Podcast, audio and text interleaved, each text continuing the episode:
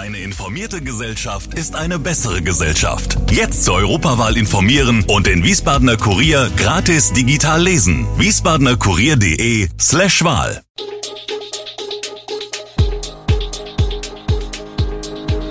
Gude, unser morgendliches News Update. Das Wichtigste aus Wiesbaden für Sie im Überblick. Guten Morgen aus Wiesbaden an diesem 22. April.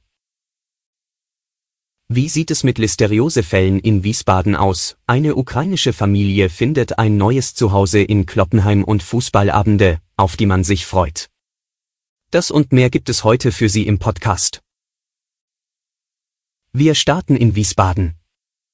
Der Skandal rund um mit Listerien befallenes Gemüse aus einem Betrieb in Gernsheim erregt zurzeit Aufsehen. War das Gemüse Auslöser für mehrere Erkrankungen in Krankenhäusern? Auch in Wiesbaden sorgt das für Diskussionen.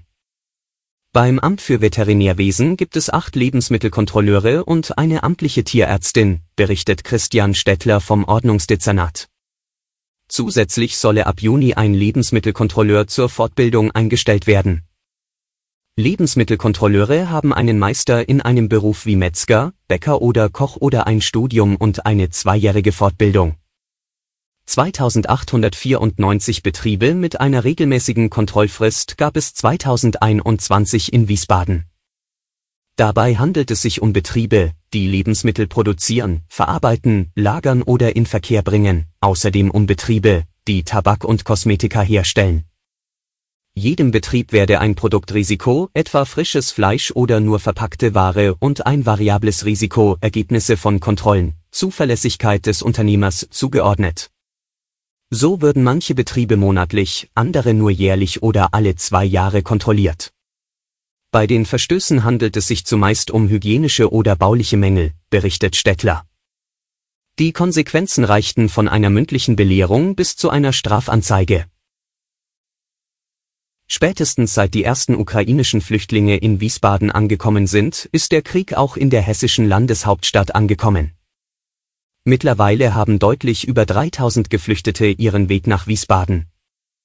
Die Stadt arbeitet mit Hochdruck daran, geeignete Unterbringungen zu organisieren. Denn eines war bereits schon vor dem russischen Angriffskrieg der Fall, in der Stadt gibt es zu wenig adäquaten Wohnraum. Durch die Flüchtlingsströme hat sich dieses Problem nun weiter verschärft. Rund 1700 Ukrainer leben noch bei Privatpersonen, einige noch in Hotels. Doch klar ist, eine Dauerlösung kann das nicht werden. Die Solidarität ist zwar bei vielen weiterhin hoch, doch viele Helfer und Engagierte kommen langsam an ihre Grenzen. Auch deswegen steht das Handy bei Benedikt Schwaderlapp nur noch selten still. Denn er ist Gründer des gemeinnützigen Vereins Lobby Wohnhilfe Wiesbaden, mit dem er sich nun unter anderem für geeigneten Wohnraum für die Flüchtlinge einsetzt. So kam der Kontakt mit einem Hausbesitzer aus Kloppenheim zustande. Das Ergebnis, in den kommenden Wochen wird eine siebenköpfige ukrainische Familie in dessen Haus ziehen. Ein erstes richtiges Ankommen in Hessen wohnte die Familie doch bisher in einem Wiesbadener Hotel. Sechs Tage waren die Menschen unterwegs. Sie mussten aus der ostukrainischen Stadt Isjum, 30 Kilometer westlich vom Donbass, fliehen. Mit der Kloppenheimer Grundschule wurden bereits Details für die Einschulung der Kinder besprochen. Jetzt wird es sportlich, denn wir blicken auf Abende, auf die man sich als Fußballfan freut. Wenn der SV Wien Wiesbaden am Freitag um 19 Uhr unter Flutlicht den 1. FC Kaiserslautern in Liga 3 empfängt, wird die Brita Arena mit wohl rund 9000 Zuschauern richtig voll sein und die Stimmung knistern.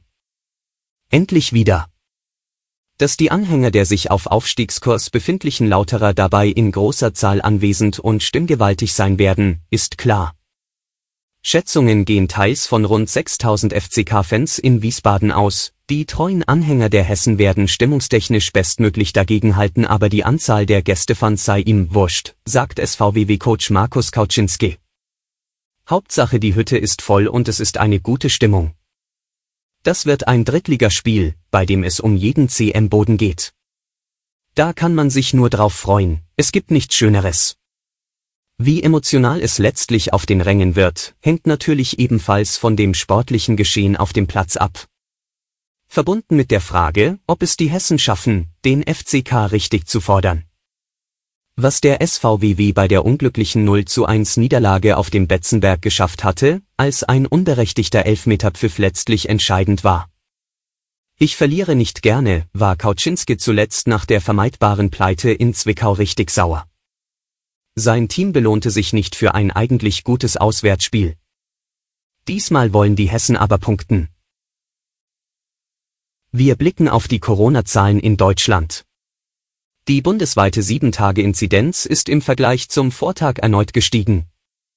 Das Robert Koch Institut gab den Wert der Neuinfektionen pro 100.000 Einwohner und Woche am Freitagmorgen mit 733,4 an.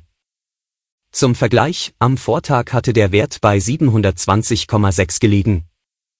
Die Gesundheitsämter in Deutschland meldeten dem RKI binnen eines Tages 161.718 Corona-Neuinfektionen. Deutschlandweit wurden den neuen Angaben zufolge binnen 24 Stunden 289 Todesfälle verzeichnet. Vor einer Woche waren es 212 Todesfälle. Das RKI zählte seit Beginn der Pandemie 24.006.254 nachgewiesene Infektionen mit dem Coronavirus. Die tatsächliche Gesamtzahl dürfte deutlich höher liegen, da viele Infektionen nicht erkannt werden. Zum Abschluss schauen wir auf die Lage im Ukraine-Krieg. Nach Angaben des ukrainischen Präsidenten Volodymyr Zelensky hat Russland den Vorschlag einer Feuerpause über die orthodoxen Osterfeiertage abgelehnt. Dies zeige, was der christliche Glaube und einer der fröhlichsten und wichtigsten Feiertage den Führern Russlands gelte, sagte Zelensky in einer Videobotschaft. Er werde aber trotzdem die Hoffnung auf Frieden behalten und darauf, dass das Leben über den Tod siege. Moskau verlege zudem weiter Truppen für den Krieg in die Ukraine. Zuletzt konnten russische Einheiten offenbar vereinzelt Fortschritte im Osten des Landes verzeichnen. Alle Infos zu diesen Themen und noch viel mehr finden Sie stets aktuell auf wiesbadener-kurier.de. Gude Wiesbaden ist eine Produktion der VRM von Allgemeiner Zeitung, Wiesbadener Kurier, Echo Online und Mittelhessen.de. Redaktion und Produktion die NewsmanagerInnen der VRM. Ihr erreicht uns per Mail an audio.vrm.de.